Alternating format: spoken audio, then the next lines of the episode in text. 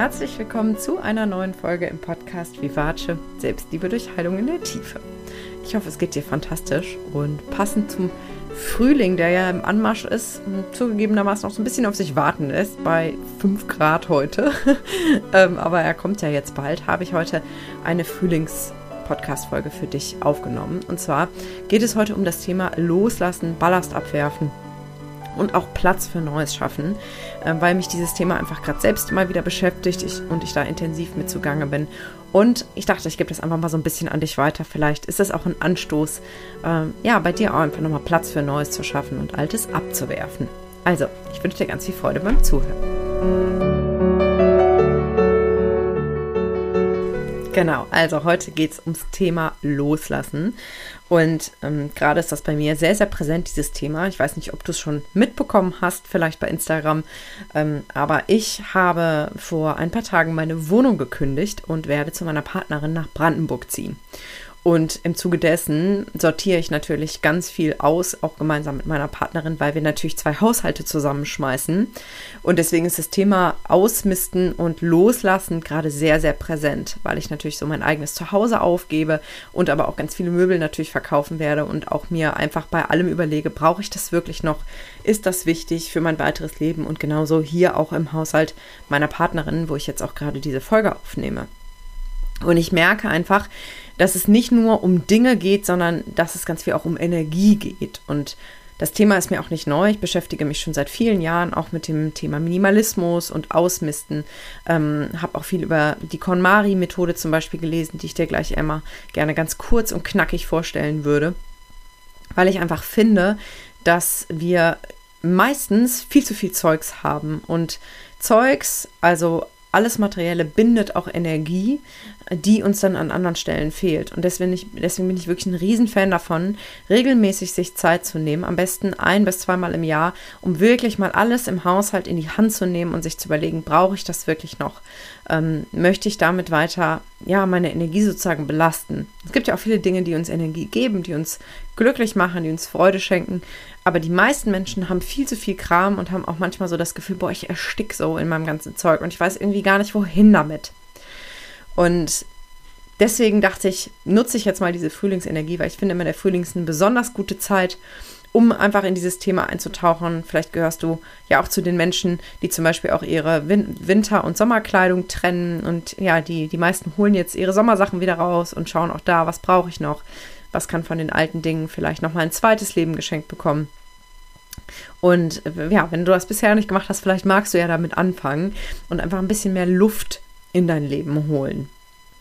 Und warum ich dieses Thema so wichtig finde, ich habe es gerade schon angedeutet, es geht beim Ausmisten von materiellen Dingen nicht nur darum, weniger Kram zu haben, sondern vor allen Dingen auch mehr Energie zu haben. Ich weiß nicht, ob du schon mal dieses Gefühl gehabt hast, wenn du einen Raum komplett neu gemacht hast, alles, alle Schränke ausgewischt und aufgeräumt hast und alles mal abge, abgeputzt hast, vielleicht sogar das eine oder andere ausgemistet hast und danach so das Gefühl hattest, oh, jetzt kriege ich viel besser Luft, jetzt habe ich das Gefühl, in diesem Raum ist mehr Energie und mehr Kraft und ich kann mich freier bewegen und ich fühle mich leichter. Und das ist eben das, was dadurch möglich wird. Und ich habe äh, in meiner wilden Zeit, so zu Studentenzeiten, ähm, oft auf sehr kleinem Raum gelebt mit ganz, ganz wenigen Dingen. Ich habe zum Beispiel mal ein Auslandssemester in Spanien gemacht, wo ich wirklich nur mit einem kleinen Koffer hingereist bin für ein halbes Jahr, dort ein möbliertes Zimmer bezogen habe ein kleines Zimmer, das waren vielleicht acht Quadratmeter oder so. Und eben für dieses halbe Jahr nur das hatte, was in diesem Zimmer stand und in dieser WG war. Ähm, und natürlich ein paar Klamotten, die ich halt mitgebracht hatte. Und ich habe wirklich festgestellt, wie leicht sich das Leben anfühlt, wenn man nur so wenig hat. Natürlich genieße ich heute, ein paar Jahre später, durchaus auch den Luxus von, von, von, ja, von, von ein paar mehr Dingen.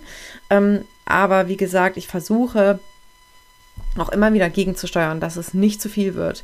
Weil Kram ist auch etwas, wo du dich immer drum kümmern musst. Je mehr du hast, desto mehr musst du auch instand halten, sauber halten, pflegen, äh, vielleicht mal was reparieren. Und je weniger du hast, desto freier bist du letztendlich auch. Und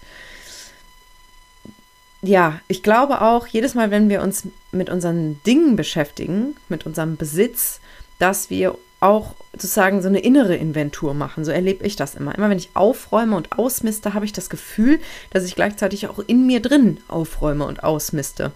Warum das so ist, kann ich dir nicht erklären, aber ähm, ich habe immer das Gefühl, wenn ich mich mal so intensiv reingestürzt habe in so einen Aufräumprozess, dass ich danach auch innerlich viel sortierter und aufgeräumter bin und irgendwie wieder mehr Energie zur Verfügung habe. Deswegen finde ich, es ist eine rundum gute Sache.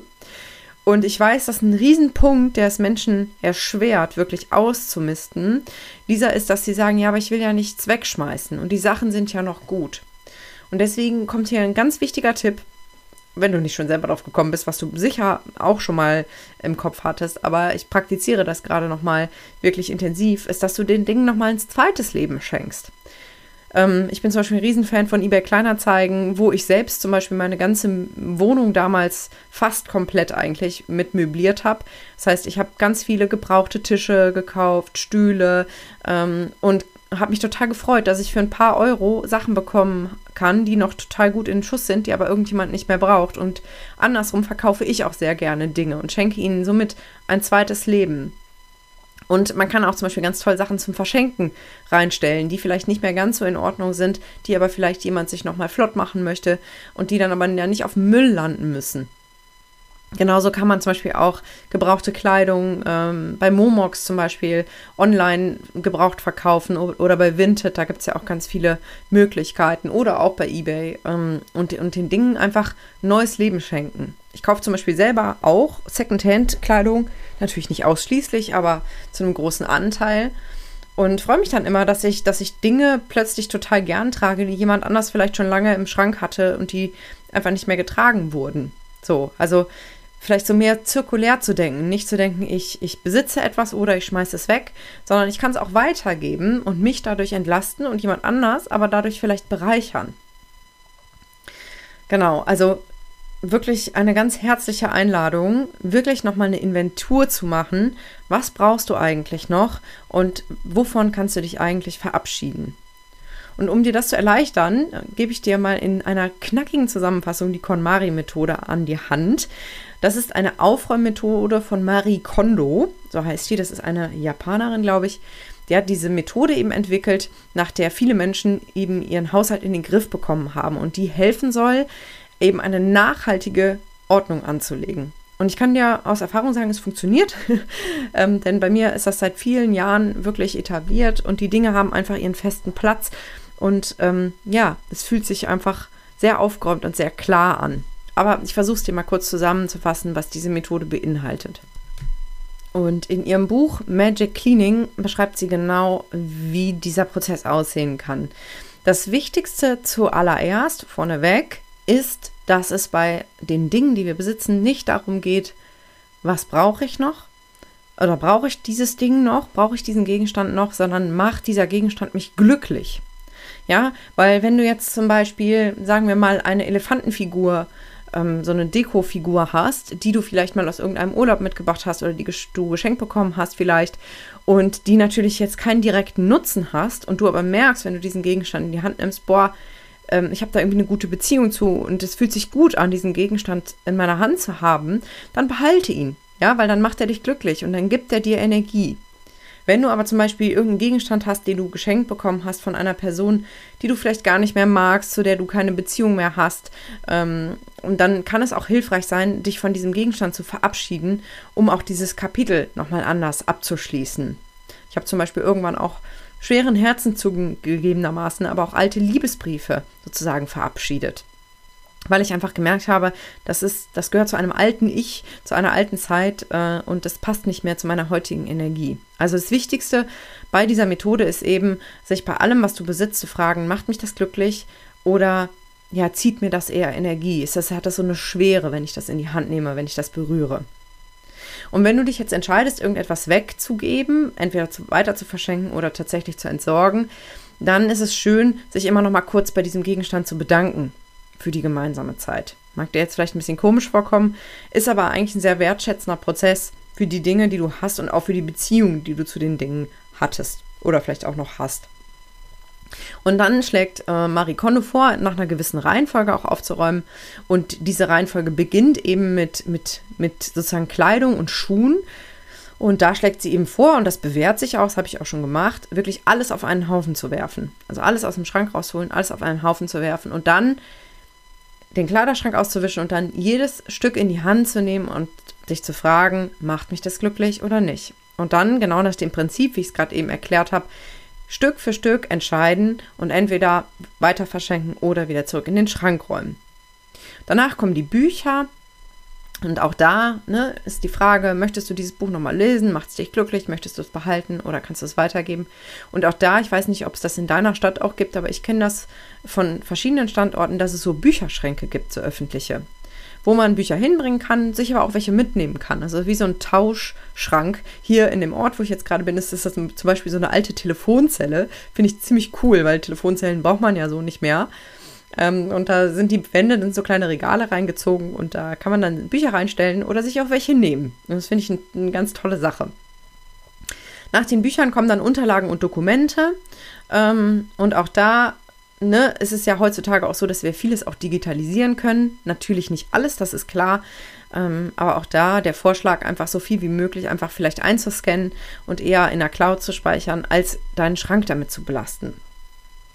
Nach diesen Unterlagen ähm, kommt so Kleinkram, ähm, wie zum Beispiel so diese typischen Kramschubladen, wo dann irgendwie, was ist denn da so drin?